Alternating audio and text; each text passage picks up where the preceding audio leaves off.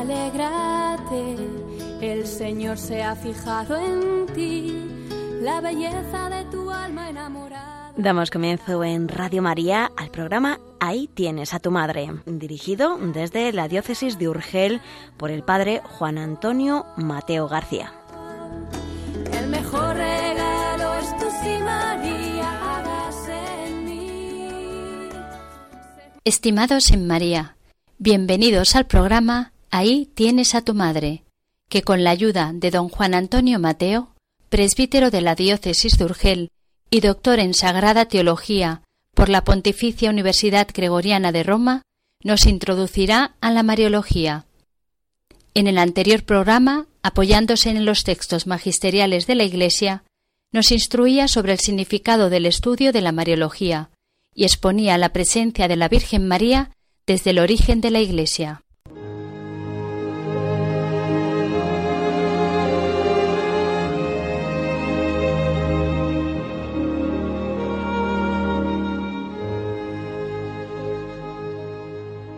Muy queridos oyentes de Radio María y seguidores del curso de Mariología que estamos impartiendo en este programa bajo el título de He aquí a tu madre.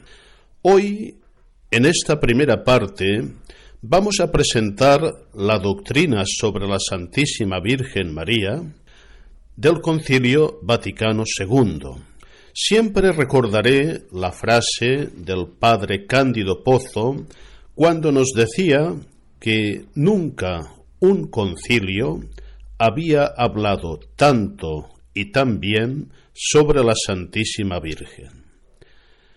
Para ello, en primer lugar, me permito recomendar a los oyentes algunas lecturas para el estudio y la profundización del tema. En concreto, tres lecturas. Una primera que considero fundamental y que es el mismo texto del concilio, concretamente el capítulo octavo de la Constitución Lumen Gentium sobre la Iglesia. Pueden encontrarlo en cualquier volumen que recoja los documentos del Concilio Vaticano II o también en algunas páginas de Internet.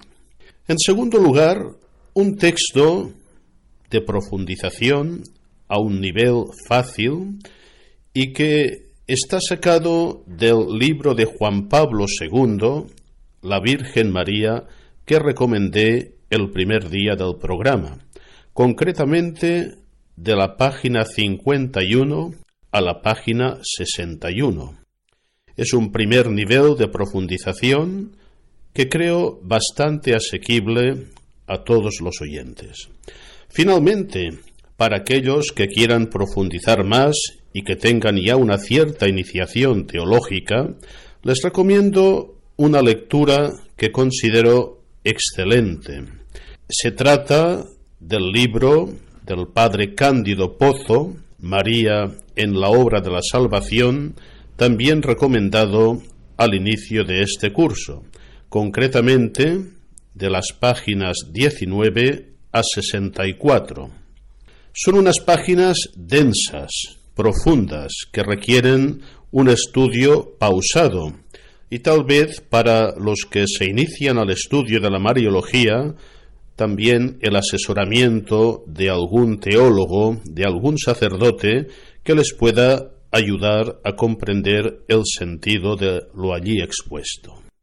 Vamos pues a proceder a exponer este tema y miraremos de hacerlo de una manera amena, pedagógica, siguiendo un esquema de pregunta y respuesta. Prestemos, pues, mucha atención. Profesor Mateo, ¿sería exagerado decir que el Concilio Vaticano II es un concilio particularmente mariano? Personalmente, creo que esta afirmación no es ninguna exageración, sino que corresponde ciertamente a la verdad de los hechos. Quiero referirme, para responder a esta pregunta, a una catequesis que tuvo lugar en la audiencia general del 13 de diciembre de 1995 y que impartió San Juan Pablo II. Allí el Papa eh, reflexionaba sobre la presencia de María en el Concilio Vaticano II e iniciaba su reflexión con estas palabras. Quisiera detenerme a reflexionar sobre la presencia especial de la Madre de la Iglesia en un evento eclesial que es seguramente el más importante de nuestro siglo, el Concilio Ecuménico Vaticano II, que inició el Papa Juan XXIII la mañana del 11 de octubre de 1962 y concluyó Pablo VI el 8 de diciembre de 1965. Según Juan Pablo II, la Asamblea Conciliar se caracterizó desde su convocación por una singular dimensión mariana y recordaba la carta apostólica Celebrandi Concili Ecumenici de su venerado predecesor Juan XXIII y en la cual había recomendado el recurrir a la poderosa intercesión de María, Madre de la Iglesia y patrona celestial del concilio. Palabras estas muy significativas.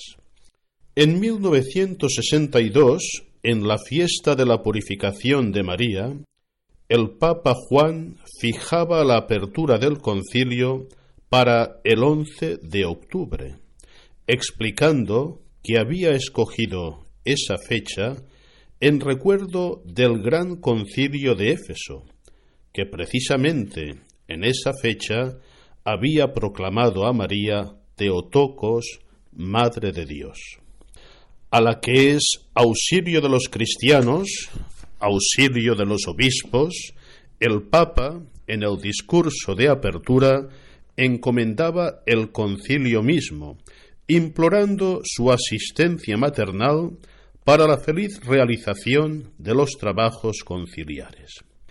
Y concluye Juan Pablo II diciendo, a María dirigen expresamente su pensamiento también los padres del concilio, que en el mensaje al mundo, durante las aperturas de las sesiones conciliares, afirman, nosotros, sucesores de los apóstoles, que formamos un solo cuerpo apostólico, nos hemos reunido aquí en oración unánime con María, Madre de Jesús, vinculándose de este modo en la comunión con María a la Iglesia primitiva que esperaba la venida del Espíritu Santo.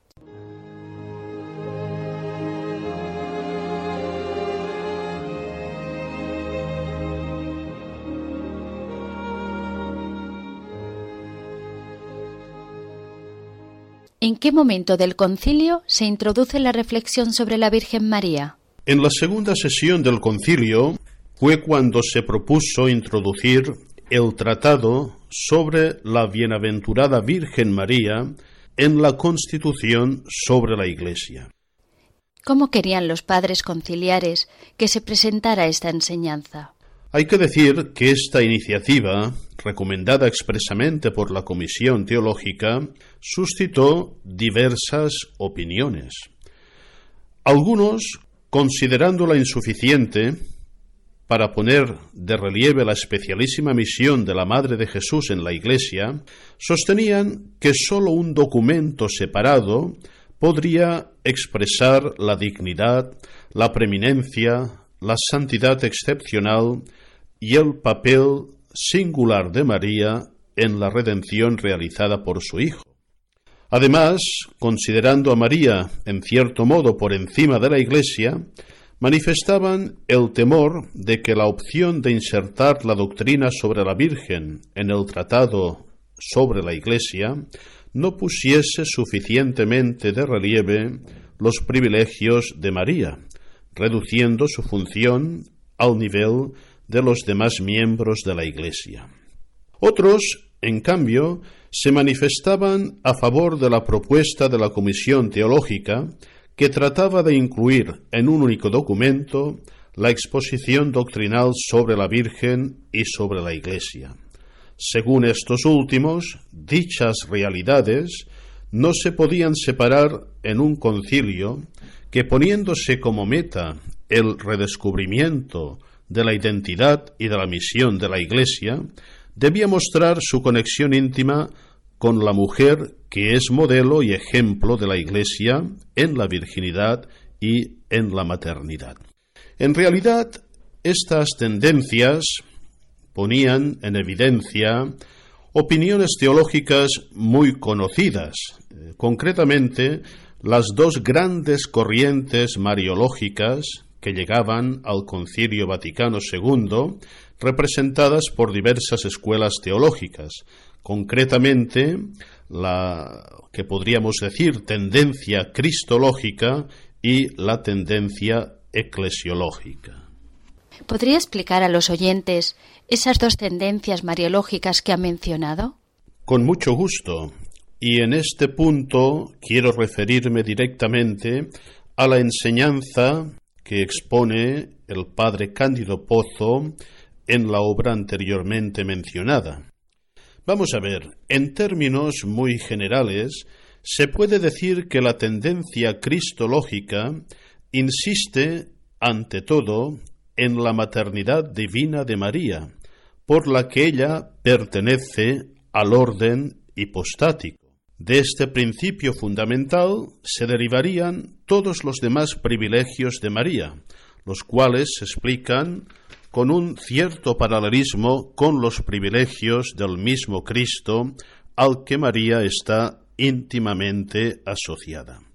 En cambio, la tendencia eclesiológica insiste en que el primer principio del que todos los demás se derivan es que María es tipo de la Iglesia. Y así existe un paralelismo entre María y la Iglesia, y ese paralelismo hace que los privilegios de María deban entenderse en analogía con las notas o propiedades de la Iglesia. En una palabra, los teólogos de la primera tendencia conciben la Mariología a semejanza del tratado de Cristo, los otros a semejanza del tratado de la Iglesia. El padre Pozo explica muy detenidamente estos dos sistemas, que en realidad son intentos totalizadores de hacer una mariología completa, pero también reconoce que tienen sus insuficiencias, que deben complementarse y también abrirse a una síntesis superior. Leo concretamente lo que escribe el padre Pozo en la página 42 de su tratado mariológico María en la obra de la salvación.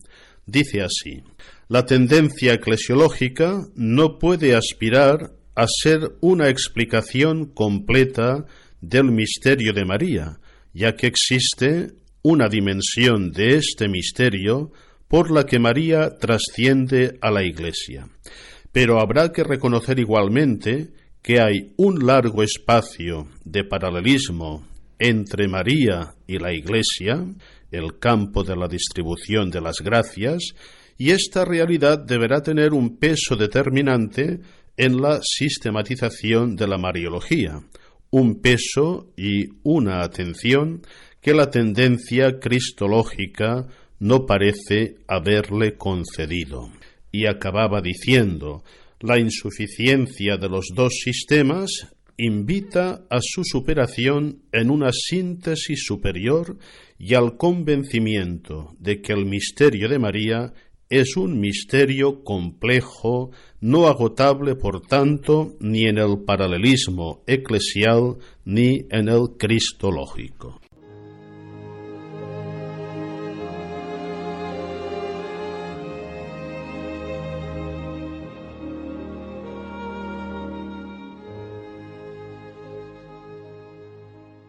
¿Y todas estas perspectivas mariológicas cómo acabaron concretándose en el Concilio Vaticano II?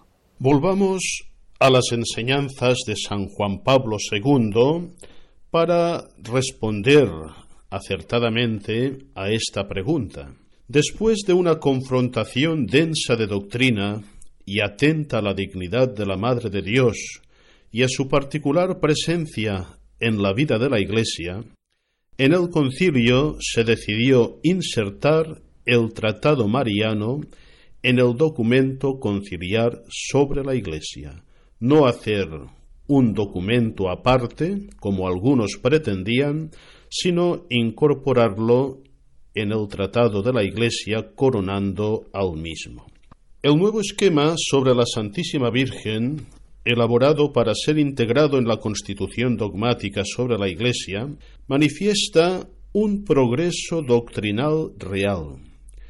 El acento puesto en la fe de María y una preocupación más sistemática por fundar la doctrina mariana en la Escritura constituyen elementos significativos y útiles para enriquecer la piedad y la consideración del pueblo cristiano hacia la bendita Madre de Dios. Y dice Juan Pablo II, con el paso del tiempo, los peligros de reduccionismo que habían temido algunos padres resultaron infundados. Se reafirmaron ampliamente la misión y los privilegios de María. Se puso de relieve su cooperación en el plan divino de salvación y se manifestó de forma más evidente la armonía de esa cooperación con la única mediación de Cristo. Además, por primera vez, el magisterio conciliar proponía a la Iglesia una exposición doctrinal sobre el papel de María en la obra redentora de Cristo y en la vida de la Iglesia. Y concluía el Papa Juan Pablo II con estas palabras. Por tanto, debemos considerar la opción de los padres conciliares una decisión verdaderamente providencial, que resultó ser muy fecunda para el trabajo doctrinal sucesivo. Y ciertamente, ya a varios decenios de aquel documento conciliar, hemos visto su gran fecundidad tanto en el magisterio posterior como en la reflexión teológica sobre la Virgen María. Usted ha manifestado, siguiendo al Padre Pozo, que era preciso una perspectiva superior en la elaboración de la reflexión teológica sobre la Virgen María. ¿Se ha encontrado esta perspectiva? ¿Y tiene algo que ver con la doctrina del Concilio Vaticano II? Dicha perspectiva no es otra que la perspectiva trinitaria, que reasume y conduce a una síntesis superior tanto la perspectiva cristológica como la eclesiológica. Esta perspectiva trinitaria la encontramos evidentemente en el Concilio Vaticano II, y yo diría que estaba muy bien apuntada por el Papa Pablo VI en un documento del que hablaremos en otra ocasión, la Marialis Cultus. El Papa Juan Pablo II, al exponer la doctrina mariológica del Concilio Vaticano II, se refiere a esta perspectiva trinitaria de manera muy explícita. Dice así, la introducción del capítulo octavo de la Lumen Gentium indica en la perspectiva trinitaria una dimensión esencial de la doctrina mariana. En efecto, todo viene de la voluntad del Padre que envió al Hijo al mundo, manifestándolo a los hombres y constituyéndolo cabeza de la Iglesia y centro de la historia. Se trata de un designio que se realizó con la Encarnación, obra del Espíritu Santo, pero con la colaboración esencial de una mujer, la Virgen María, que de ese modo entró a formar parte de la economía de la comunicación de la Trinidad al género humano. Ciertamente, esta perspectiva ha sido muy fecunda en la reflexión mariológica de los últimos veinte años.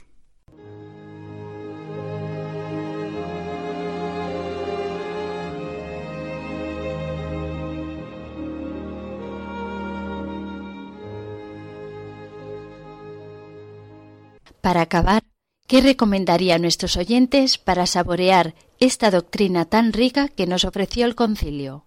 Muy buena pregunta.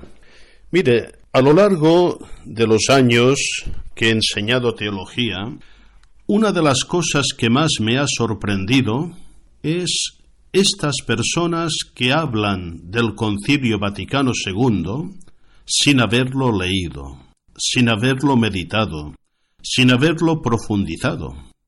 Y muchas veces le hacen decir al concilio no sólo cosas que nunca ha dicho, sino cosas que están en abierta contradicción con la doctrina del concilio. Por tanto, yo diría a los oyentes, tolle et lege, toma el texto del concilio, léelo, profundízalo.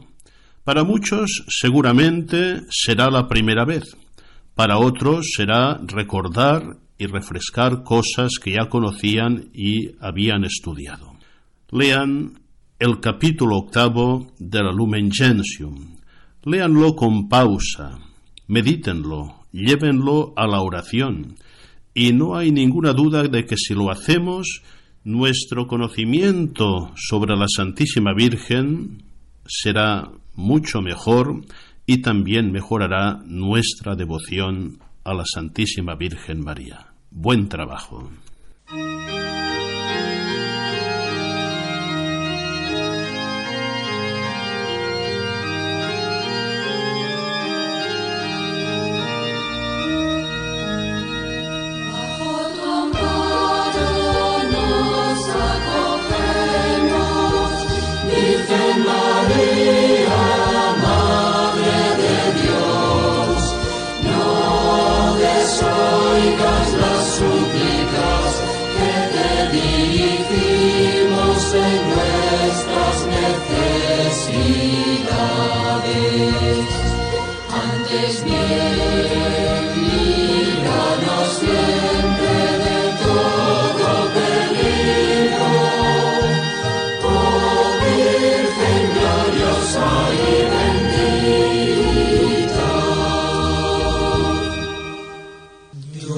salve Reina y Madre de Misericordia, vida, dulzura y esperanza nuestra.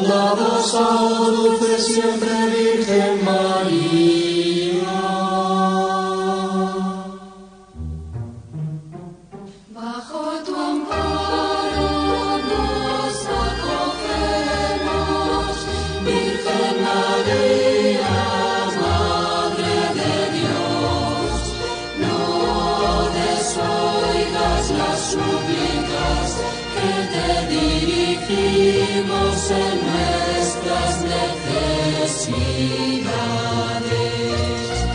antes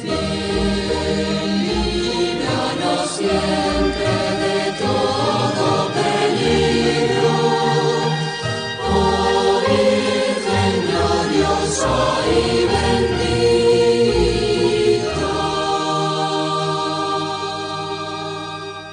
Vamos a escuchar hoy en esta segunda sección del programa He aquí a tu madre una bella catequesis del Papa San Juan Pablo II, que tuvo lugar en la audiencia general del 13 de septiembre del año 1995.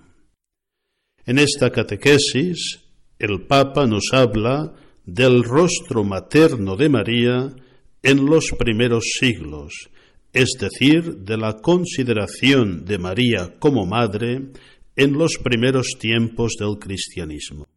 Escuchemos con atención este texto. En la Constitución Lumen Gentium, el concilio afirma que los fieles unidos a Cristo, su cabeza, en comunión con todos los santos, Conviene también que veneren la memoria, ante todo, de la gloriosa siempre Virgen María, Madre de Jesucristo nuestro Dios y Señor. La Constitución conciliar utiliza los términos del canon romano de la misa, destacando así el hecho de que la fe en la maternidad divina de María está presente en el pensamiento cristiano ya desde los primeros siglos. En la Iglesia naciente a María se la recuerda con el título de Madre de Jesús. Es el mismo Lucas quien en los Hechos de los Apóstoles le atribuye este título, que por lo demás corresponde a cuanto se dice en los Evangelios. ¿No es este el Hijo de María? se preguntan los habitantes de Nazaret, según el relato del evangelista San Marcos. ¿No se llama su madre María? Es la pregunta que refiere San Mateo. En el primer punto que acabamos de escuchar, el Papa nos recuerda que el culto a la Virgen María es constitutivo del culto cristiano. Los fieles, unidos a Cristo y en comunión con todos los santos, veneramos la memoria en primer lugar de la gloriosa siempre Virgen María, Madre de Jesucristo, nuestro Dios y Señor. Este primer lugar es muy significativo. Nos dice algo que es muy importante para la fe católica. El culto que tributamos a María no es evidentemente el culto de adoración que tributamos a Dios es un culto de especial veneración, diferente del culto de los santos. Hoy la teología mariana prefiere identificar este culto como culto marial, un culto que es realmente constitutivo y obligatorio.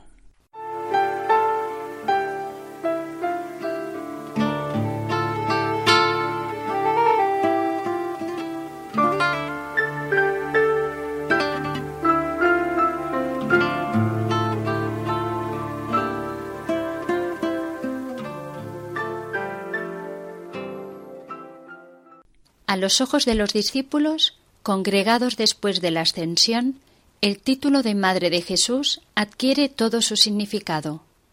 María es para ellos una persona única en su género. Recibió la gracia singular de engendrar al Salvador de la humanidad. Vivió mucho tiempo junto a él, y en el Calvario el crucificado le pidió que ejerciera una nueva maternidad con respecto a su discípulo predilecto, y por medio de él con relación a toda la Iglesia. Para quienes creen en Jesús y lo siguen, Madre de Jesús es un título de honor y veneración, y lo seguirá siendo siempre en la vida y en la fe de la Iglesia.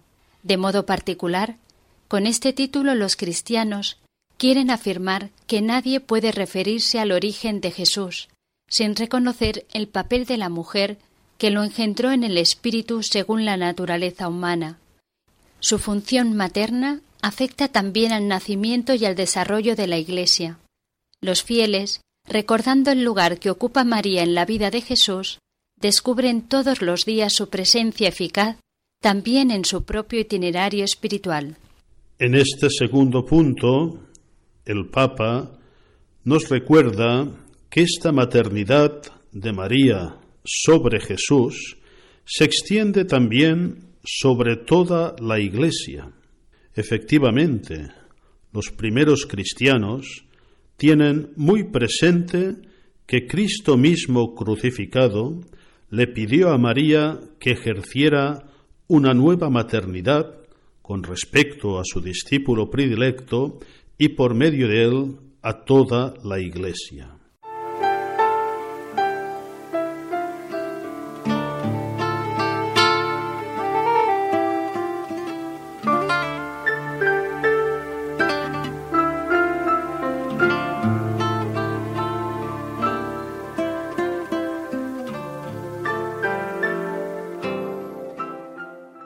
Ya desde el comienzo, la Iglesia reconoció la maternidad virginal de María.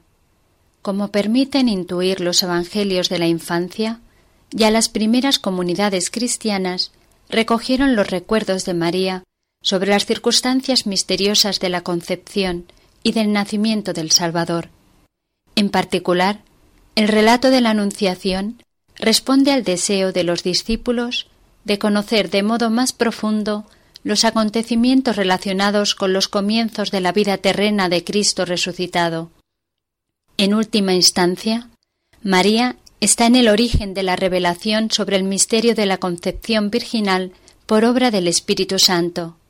Los primeros cristianos captaron inmediatamente la importancia significativa de esta verdad, que muestra el origen divino de Jesús, y la incluyeron entre las afirmaciones básicas de su fe.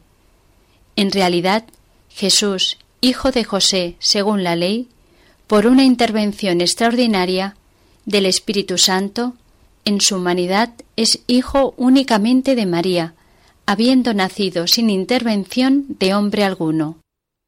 Así, la virginidad de María adquiere un valor singular, pues arroja nueva luz sobre el nacimiento y el misterio de la filiación de Jesús, ya que la generación virginal es el signo de que Jesús tiene como Padre a Dios mismo. La maternidad virginal, reconocida y proclamada por la fe de los padres, nunca jamás podrá separarse de la identidad de Jesús, verdadero hombre y verdadero Dios, dado que nació de María, la Virgen, como profesamos en el símbolo niceno-constantinopolitano. María es la única Virgen que es también Madre. La extraordinaria presencia simultánea de estos dos dones en la persona de la joven de Nazaret impulsó a los cristianos a llamar a María sencillamente la Virgen, incluso cuando celebran su maternidad. Así, la virginidad de María inaugura en la comunidad cristiana la difusión de la vida virginal, abrazada por los que el Señor ha llamado a ella. Esta vocación especial que alcanza su cima en el ejemplo de Cristo, constituye para la Iglesia de todos los tiempos, que encuentra en María su inspiración y su modelo, una riqueza espiritual inconmensurable.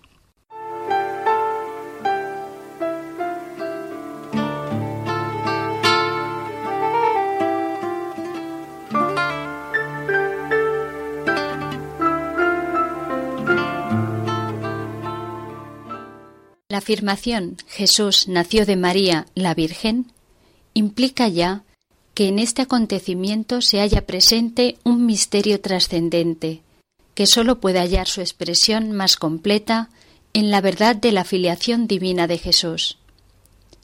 A esta formulación central de la fe cristiana está estrechamente unida la verdad de la maternidad divina de María. En efecto, ella es madre del Verbo encarnado, que es Dios de Dios, Dios verdadero de Dios verdadero. El título de Madre de Dios, ya testimoniado por Mateo en la fórmula equivalente de Madre del Emmanuel, Dios con nosotros, se atribuyó explícitamente a María, sólo después de una reflexión que duró alrededor de dos siglos. Son los cristianos del siglo III quienes en Egipto comienzan a invocar a María como Teotocos, Madre de Dios. Con este título, que encuentra amplio eco en la devoción del pueblo cristiano, María aparece en la verdadera dimensión de su maternidad. Es madre del Hijo de Dios, a quien engendró virginalmente según la naturaleza humana, y educó con su amor materno, contribuyendo al crecimiento humano de la persona divina, que vino para transformar el destino de la humanidad. En los puntos tercero y cuarto de esta catequesis que acabamos de escuchar, Juan Pablo II nos recuerda la maternidad virginal de María. En el símbolo de la fe se nos habla de natus ex Maria Virgine. Por tanto, la virginidad de María forma parte constitutiva de la fe en Cristo. No es un elemento accesorio, es sumamente importante. En el fondo, como explica el mismo Papa, esta concepción virginal, esta maternidad virginal, nos está revelando el origen más profundo de Jesucristo. Jesús solo tiene propiamente como Dios al Padre, por esto nace de María Virgen por obra del Espíritu Santo.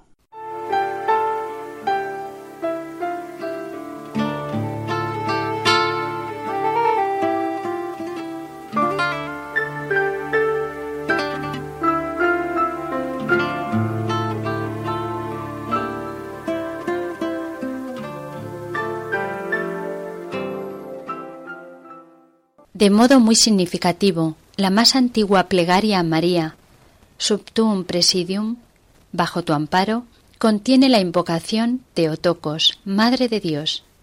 Este título no es fruto de una reflexión de los teólogos, sino de una intuición de fe del pueblo cristiano. Los que reconocen a Jesús como Dios se dirigen a María como Madre de Dios y esperan obtener su poderosa ayuda en las pruebas de la vida. El concilio de Éfeso, en el año 431, define el dogma de la maternidad divina, atribuyendo oficialmente a María el título de Teotocos, con referencia a la única persona de Cristo, verdadero Dios y verdadero hombre. Las tres expresiones con las que la Iglesia ha ilustrado a lo largo de los siglos su fe en la maternidad de María, Madre de Jesús, Madre Virginal y Madre de Dios, manifiestan, por tanto, que la maternidad de María pertenece íntimamente al misterio de la Encarnación. Son afirmaciones doctrinales, relacionadas también con la piedad popular, que contribuyen a definir la identidad misma de Cristo. Finalmente, en este último punto, el quinto, que acabamos de escuchar, y glosando la más antigua plegaria a María, el famoso Subtum Presidium, bajo tu amparo, el Papa Juan Pablo II nos invita a profundizar el título de María como Madre de Dios. Dice efectivamente que los que reconocen a Jesús como Dios se dirigen a María como la Madre de Dios, y esperan obtener su poderosa ayuda en las pruebas de la vida. San Juan Pablo II nos recuerda también la importancia del concilio de Éfeso, que en el año 431 definió el dogma de la maternidad divina de María, dogma que estudiaremos más profundamente a lo largo de este curso. Subtum presidium confugimus, Sancta Dei Genitis, nostras deprecationes, ne vestigias in necessitatis, sed a periculis cundis, liberanos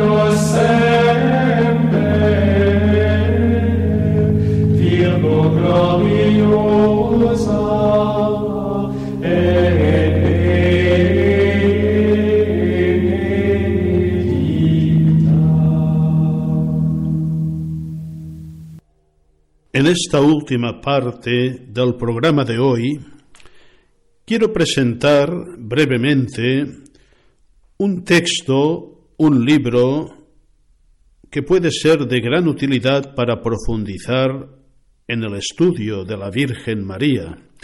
Se titula María, Camino de Retorno, Nueva Evangelización y Piedad Mariana. Es un libro, obra de colaboración de varios teólogos y coordinado por Antonio Aranda, actualmente presidente de la Sociedad Mariológica Española. En el prólogo de este libro se nos recuerda que en tiempos de nueva evangelización como los que vivimos, la Iglesia necesita volver la mirada con más intensidad, con mayor fe, hacia la Madre de Dios y Madre nuestra, buscando en ella la luz de Cristo y con la luz la esperanza. Y en este prólogo, escrito por don Antonio Aranda, se recoge un precioso texto del Papa Benedicto XVI, un texto que quiero leer hoy para nuestros oyentes. Dice así, La vida es como un viaje por el mar de la historia, a menudo oscuro y borrascoso, un viaje en el que escudriñamos los astros que nos indican la ruta. Las verdaderas estrellas de nuestra vida son las personas que han sabido vivir rectamente. Ellas son luces de esperanza.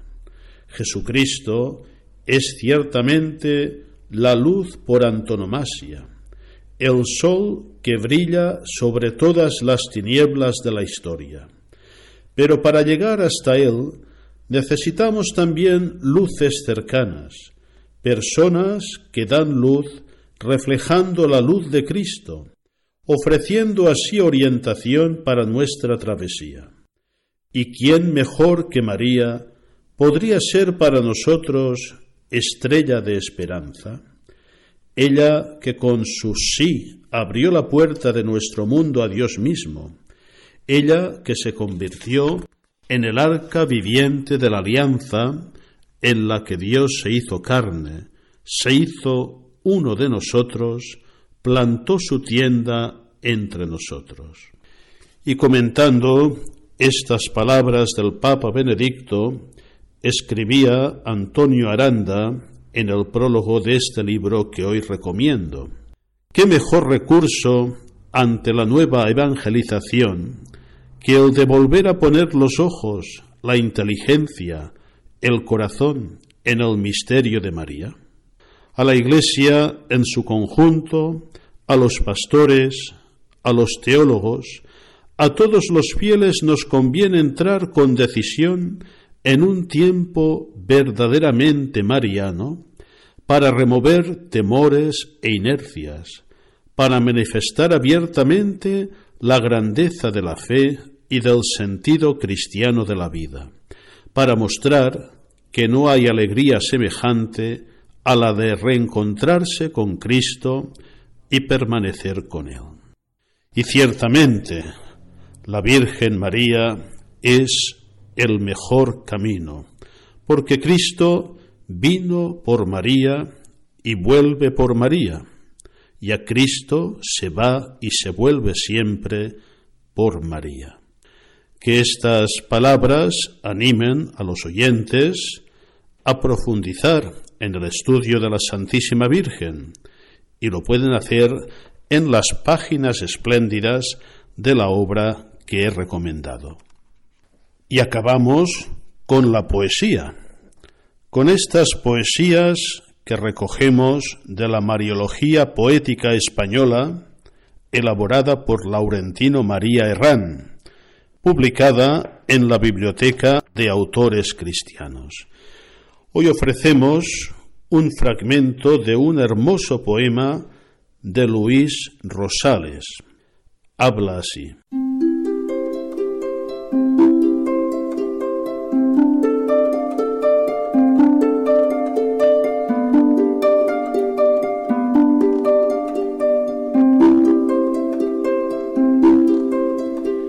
Dios te salve María, llena eres de gracia, el Señor es contigo.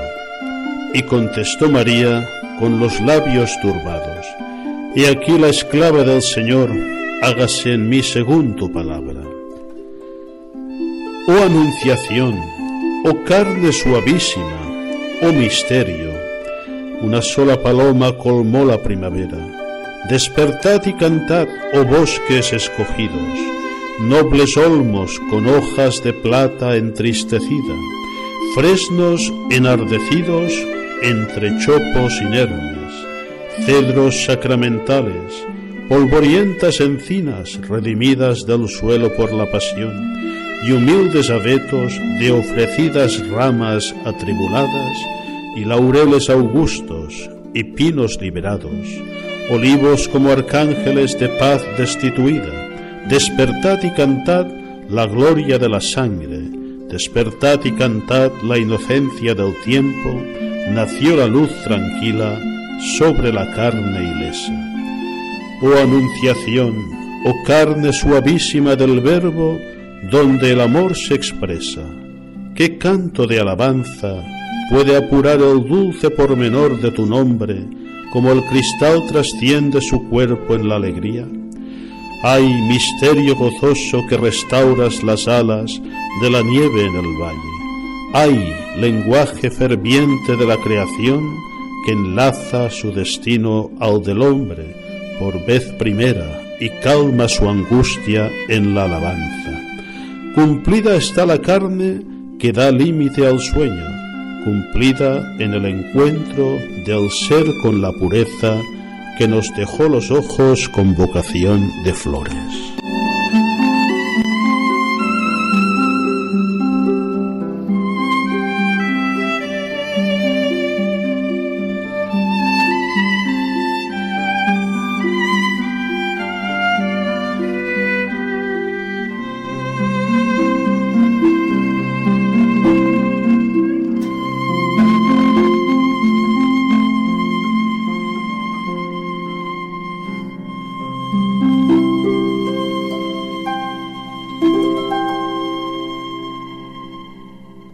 Recordamos que para contactar con el director del programa pueden formular sus consultas a través del correo electrónico ahí tienes a tu madre arroba radiomaria.es.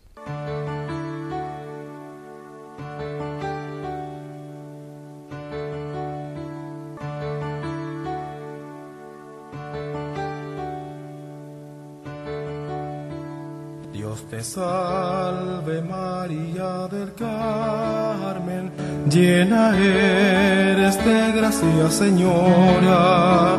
Dios te salve María del Carmen, llena eres de gracia Señora.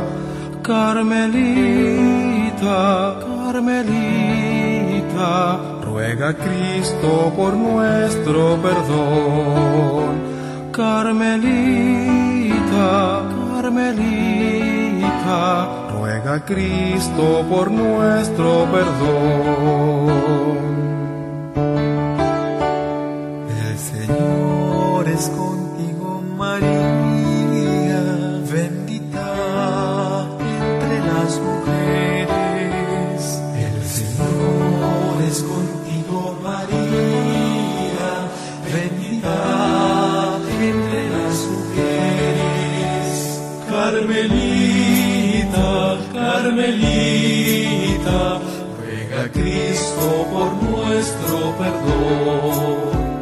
Carmelita, Carmelita, ruega a Cristo por nuestro perdón.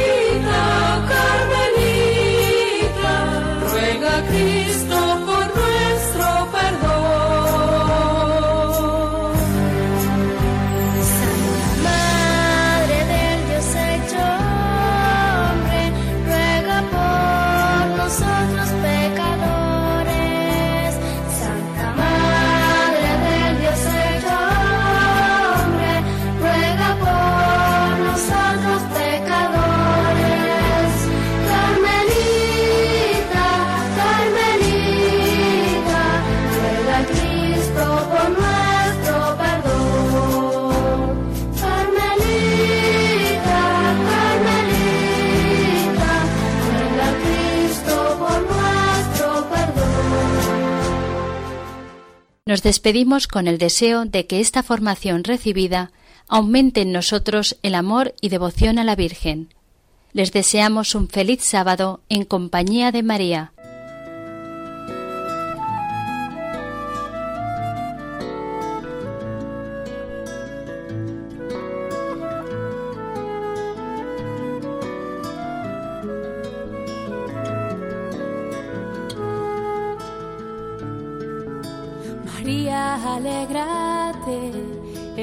Señor se ha fijado en ti. Finaliza en Radio María, ahí tienes a tu madre, un programa dirigido desde la diócesis de Urgel por el padre Juan Antonio Mateo García. Su espíritu desciende hoy y la gracia se derrama hasta llenar tu corazón. El mejor regalo es tu sí, María, hágase en mí según